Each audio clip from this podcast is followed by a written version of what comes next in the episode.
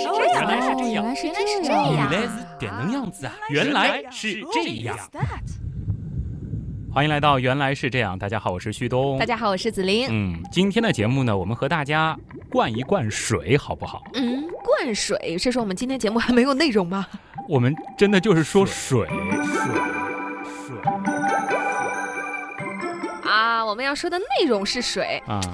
但是你看啊，每次我们说到的东西啊，嗯其实还挺平常的，我们每天都用到啊，都摸到啊，都看到之啊。所以它平常，嗯那我们的节目必然就要发现它的不不平平常，对吧？比如说现在最不平常的一件事儿，水，它分明就是一个名词嘛，最多是个有形容词属性的名词，对不对？对，但是现在它就是一个动词呀。嗯，我来尤其是在网络世界，对吧？嗯我来水一水经验啊，这个嗯水一水什么什么事儿啊，嗯，好像水除了喝水，我们平时其实不会特别来关注这个东西，因为它嗯太平常了。对，它是这个大自然好像赐予我们最基本的一些必需品。对，连我们的身体里都有它，嗯对吧？我们其实离不开它，但是好像又很不关注它。很多的环保组织什么的都会关注一下水。嗯啊我记得曾经有一个广告啊，说这个不要让这个地球上最后一滴水变成人类的眼泪。嗯但是其实这个广告，嗯，我觉得它是有 bug 的，啊它是有一些问题的，因为地球上它真的可能没有水吗？本期节目包括下一期节目，我们会就水这个问题好好的来说一说。什么这么有名的公益广告？啊、它是有 bug 的，真的。啊再比如说啊，水的一些常识，子琳你能举出几个嗯，常识你要说什么呢？比如说它到零度会结冰，啊这？算一个吗？嗯然后它的分子式是 H2O。嗯嗯，有人开玩笑说这个叫氧化氢，就是说水嘛，嗯嗯这个也算是一个。那还有其他的常识吗？还有水到一百度会沸腾，嗯会开，对吧？还有水会导电。就比如说这个湿的东西，什么说这个啊摸了以后，如果有电的话，就会触电。嗯，子琳还不错啊，起码小学的自然常识课 东西还没有忘的太多听。起来是在夸奖我，其实啊，嗯其实我要加一个但是，嗯但是是什么呢？你刚刚说的这些东西啊，几乎所有的你说的那些常识都有那么一点的问题怎，么可能？甚至可以说有一些它都是错的。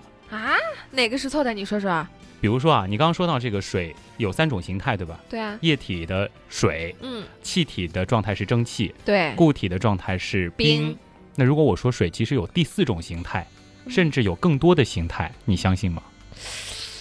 我信，但是还能有什么形态呢？啊，那我要说水它其实是不导电的。不可能。你觉得不可能，但是其实你别说，这个还算是比较常识范畴的。我相信我们的原来是这样听众里边有很多他知道这个，不会吧？我们这个等会儿来说一下啊。嗯再比如说，我觉得这个就挺毁三观的了，就是大家一般觉得水它低于零度它就结冰了，不是吗？肯定啊，肯定的，对吧？嗯但是比如说让大家去买一瓶超市里面封装的蒸馏水，啊，就是蒸馏水没有打开过，然后呢，我们把它放到冰箱零下十八度，你去放两三个小时，它的这个温度肯定是低于零度了。对，你这个时候去看一下它到底结没结冰，我告诉你，它有可能没结冰。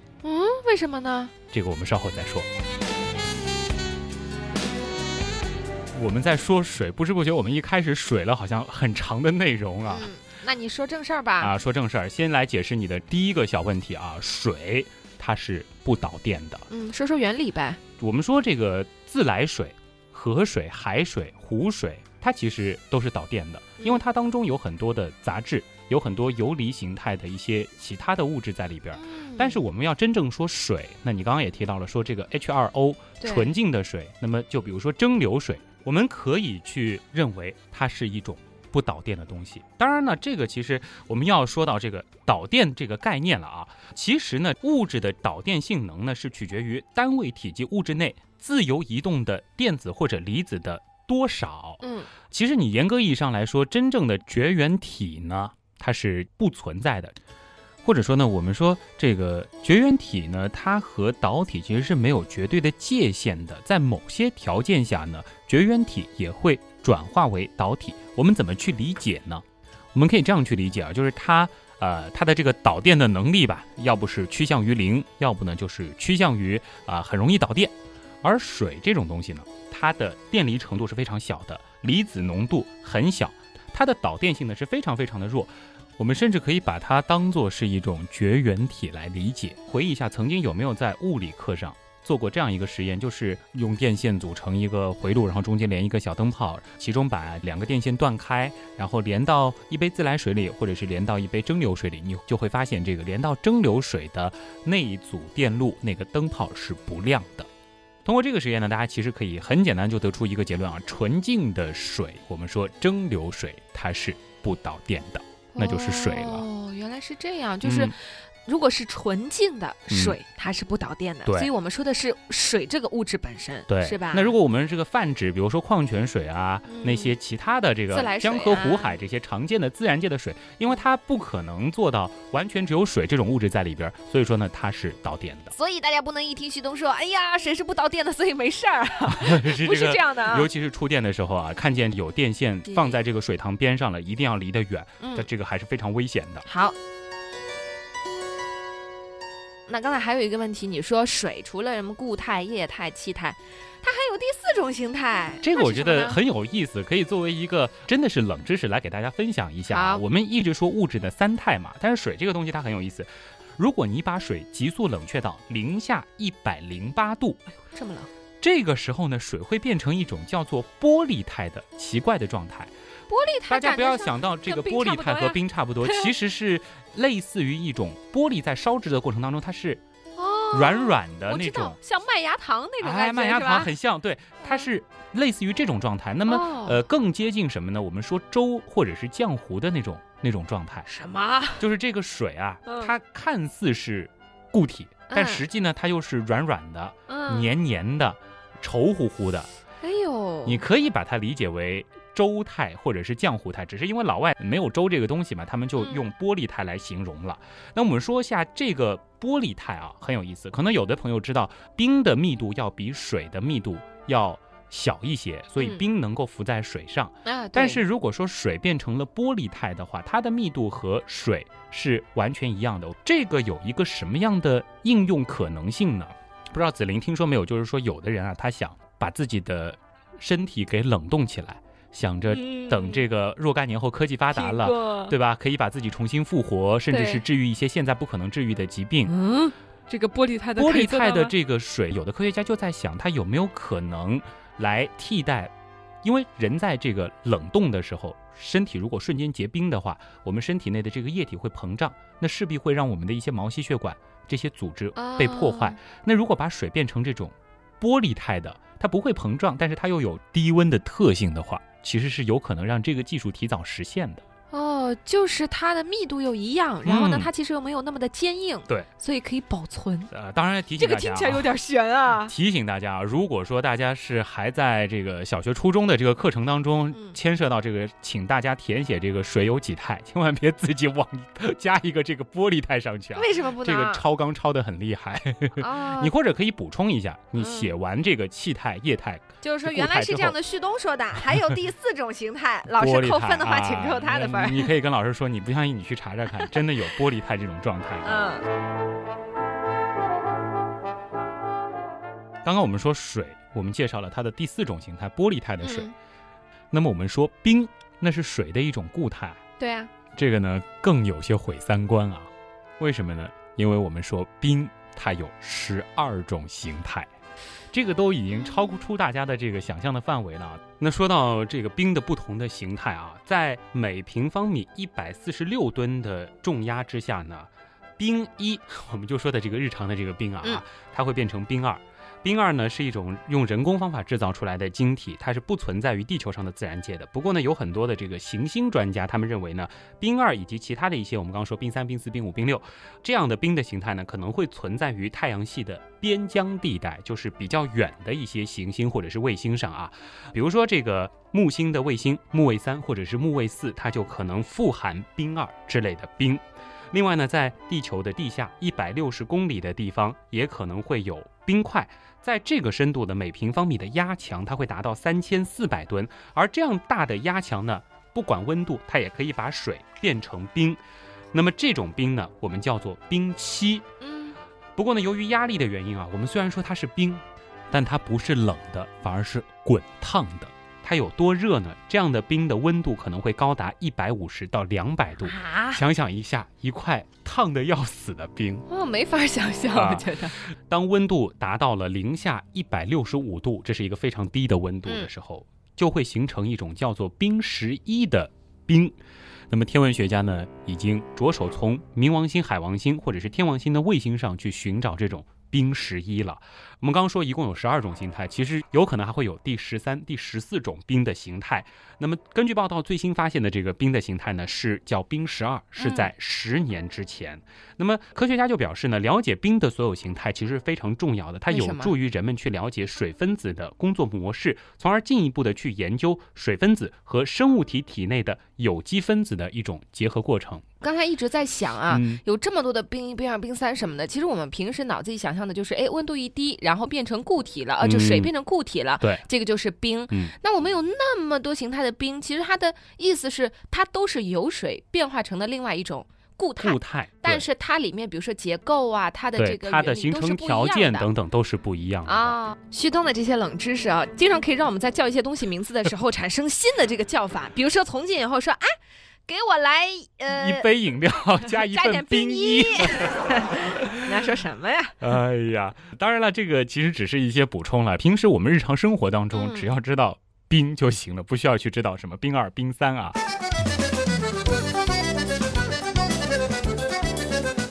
既然已经在说到冰了，那就跟大家来分享一个可以说很酷炫的小实验啊。嗯，我们刚才说了，就是去买那个蒸馏水，嗯，一定要记住是蒸馏水，因为在这个超市当中可能会看到纯净水，对，有的时候呢说说纯净水呢，它也不一定是蒸馏水，它可能只是说它的这个非常的干净啊。啊，但是我们一定要买是标注蒸馏水的，因为它是通过蒸馏的这种工艺，应该是初中基础的朋友应该都听得懂啊。蒸馏水它就是我们可以理解为是百分之一百的水了，它嗯不含其他的物质。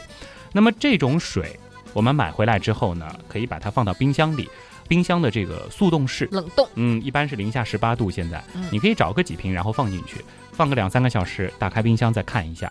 如果说不出意外的话，这个瓶子里面的水它还是水，并没有变成冰。哦，那我们把这个小实验继续的说下去，它更加的酷炫了啊！如果说你想要在聚会上，也可以来秀一秀你的这个魔法。对，可以怎么玩呢？就是我们这个水拿出来之后，你要一定要小心的，就是保持它这个稳定的状态，你不能去摇它，慢慢的拿，不能去，捏它，它依然是这个液态小。心轻。然后你轻轻的把这个还是处于液态的，其实温度已经低于零度很多度的这个水，把它扶正，然后呢，悄悄的拧开它的瓶盖，接着干什么呢？准备一个小碟子，在这个小碟子当中呢，你可以放一小块冰啊，嗯，找一个小碟子放一块冰，然后你把这个冷冻的，我们说这个超冷水啊，倒在这个冰上，奇迹就会出现了。什么奇迹、啊？你会发现这个水从瓶子出来的时候，它还是水。嗯，倒在盘子里，它就变成了冰。哇，你甚至可以倒出很高的一个冰柱了。哦，它就会叠在上面是吗？，对，哇，像魔术一样啊。这是第一种啊很酷炫的玩法。那么，另外一种玩法是什么呢？你可以把这个瓶子啊打开之后，你就放在桌子上，嗯然后请你的伙伴儿过来看，然后你拿一粒盐啊，扔在这个瓶子里。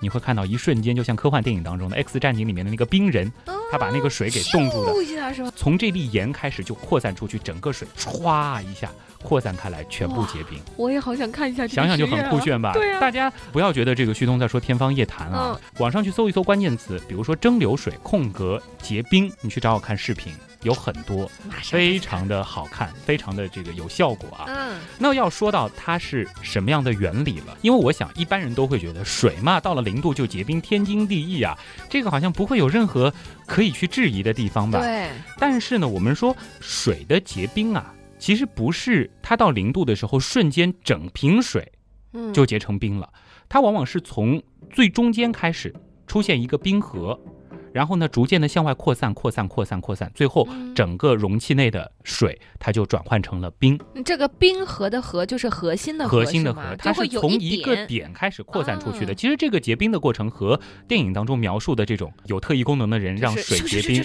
对，子歘是这样子延伸过去的，而不是这个液体在一瞬间全部变成了冰。啊，水它要结冰，它就需要有这样一个冰核。而我们刚刚说过，蒸馏水它是一种非常非常纯粹的干净的水，它本身是不具备冰核的条件的。也就是说，这些水分子，它觉得我自己要变成冰了，但是它找不到一个理由让它变成冰，嗯，因为它没有一个可以依附的地方。在正常的这个非蒸馏水当中呢，如果水要变成冰的话，它通常呢是会有一些杂质，可以是灰尘，可以是尘埃等等啊，这些水分子就会聚集在它周边，然后大家说好我们变成冰，然后开始一个传一个，一个传一个，更多的水分子变成了冰，包裹这个冰核，就像滚雪球一样，嗯，整个水就变成了冰。很多人都知道这个滚雪球的道理，越滚越大，是不是？但是如果一座平静的这个高山上也没有风，就是积了一点雪，它怎么可能就突然滚出一个很大的雪球呢？是不是需要一个类似于冰河的东西？比如说一个小石子儿，然后它从高处跌落，滚滚滚滚滚，沾了越来越多的雪，最后变成了很大的一团。结冰的这个原理呢，类似于滚雪球这种状态。哦，这个还真不知道哎，这个其实很有意思题。。这个现象呢，叫做液体的过冷现象。嗯这个是一个比较高级的这个物理的现象了，大家呢呃可以去了解一下。不过话说回来，我们也不是说这个高纯度的这种蒸馏水它永远不可能结冰。当这个温度低于零下四十度的时候，这种高纯度的水它就会结冰，而且呢这个纯度越高，让它开始结冰的这个冰点会越低。嗯，咱们再说回来，其实以现在的这个技术，我们也不可能做到百分之一百什么杂质都不含的纯粹的水，起码我们目前的这个工艺，呃是没法做到的。就像我们没法实现真正的呃真空一样。所以呢，在现有的这个技术条件下，人类能够制造的这种纯净水，它还是会结冰的，只是这个温度它需要很低很低，远远低于零度。哦，那可能很多人还是想在派对上什么秀一下自己的这个科学哎素养啊，就秀秀这个实验。也给大家说一下，如果说挑这个蒸馏水的时候啊，要去挑那种瓶子尽可能光滑的，因为你如果说这个瓶子它本身不是很光滑，那么对于里边的水来说，它默认在瓶子壁上嗯，也有一个可以让它当做冰河的那个点。碰撞，对它就可能又结冰。你要保证这个实验能够做呢，应该是一个绝对干净的这个玻璃的容器。后呢，把这个蒸馏水小心的倒进去，注意在倒的过程当中不要掺入这个杂质，然后呢，上面轻轻的包好保鲜膜，这个实验的效果呢可能会更加的理想。啊，看来旭东今天这个除了说一些科学知识之外，今天几个试验其实也是重点啊对我。们不是在给那个蒸馏水做广告，我刚才就有这种感觉，我想大家会不会都去买，然后都在家里做实验？呃，记住大家呢蒸馏水就行愿意。做实验的可以做嗯实验，不愿意做实验的很简单，在网上搜一搜就可以了。这个视频也是很震撼的。嗯，那么说到蒸馏水，我可以延伸的说一下啊，就是其实常喝蒸馏水并不是特别好的一件事儿，嗯因为我们都知道，呃，我们是需要水当中的一些矿物质的，人体不仅仅是需要水这种物质本身，更重要的是水当中的各种微量元素。嗯。最开始的时候说水的另外一个特性，说水的沸点是一百度，对不对？嘿 嘿我现在开始有点不敢说了，因为好像说出来的几个东西都被你否定了连。冰点都被否定了，那么沸点它必然是要否定的对我刚想说，既然你都说到这儿了，我就说不是一百度，啊。可是具体是多少我也不知道。具体呢是这样的，就是首先嗯我们说这个水的沸点是一百度，其实大家如果回到中学的物理课的话，应该还记得是在一个标准大气压下。啊，那我就记得了，啊在高原的水就一直烧不开对。，去过西藏对吧？对应该有这个印象，不是烧不开，啊它是烧得开，嗯，只是烧开的温度很低，可能它在。八十度的时候就烧开了。哦，对对对对对，那你相反，如果说在比如说像是我国的这种这个吐鲁番盆地，或者说这个死海，它的海拔一百多度才沸。它会在一百度更高的位置才会沸腾，啊因为这个水的沸腾的这个点是和气压有一个比例的关系的，气压越高，它的这个沸点也就越高。但是我们要说这个标准大气压下的这个沸点一百度，其实它这个数字现在已经变了。这个我觉得很让同学纠结、啊。世界变化快呀！它其实真的是和一百度很近，但是呢，它不精确。现在使用的标准沸点呢是九十九点九七四度，以为这么精确呀、够精确吧？这个是在一九八八年的时候，国际有一个度量衡委员会他推荐的。当然，其实我们实际应用当中几乎不会考虑这个零点零几度的误差的，大家老百姓应用当中是不会有错的。而且我们烧水的时候，只要看它沸腾就行了，对不会也不管去拿它这个。温度计去测啊。对，这主要是在这个科学家因为这个温度其实是跟热力学有关的，嗯，它是需要让这个温度接近于热力学的这个温标，所以才会有这个奇怪的九十九点九七四度。当然，你要在同学面前摆弄一下你是学霸，你大可以说老师，我觉得不是一百度，老师说是几度，九十九点九七四。老师说矫情。你可以马上说啊，老师，这是第十八届国际计量大会及第七十七届国际计量委员会做出的决议。当当然了，我觉得这其实这个是一个非常非常标准的科学家在可能做实验做研究时候需 要你需要用这个。温度，对。但其实呢，在我们啊普通的老百姓，知道一百度也是没有什么哎，这还是你要知道，现在咱们节目的听众可不局限于上海，上海基本上是可以参照一个标准大气压的。比如说咱们西部的一些听众，嗯他们其实应该已经在生活当中就有尝试了。嗯我们家的这个水的沸点可能就是九十六度。哎嗯。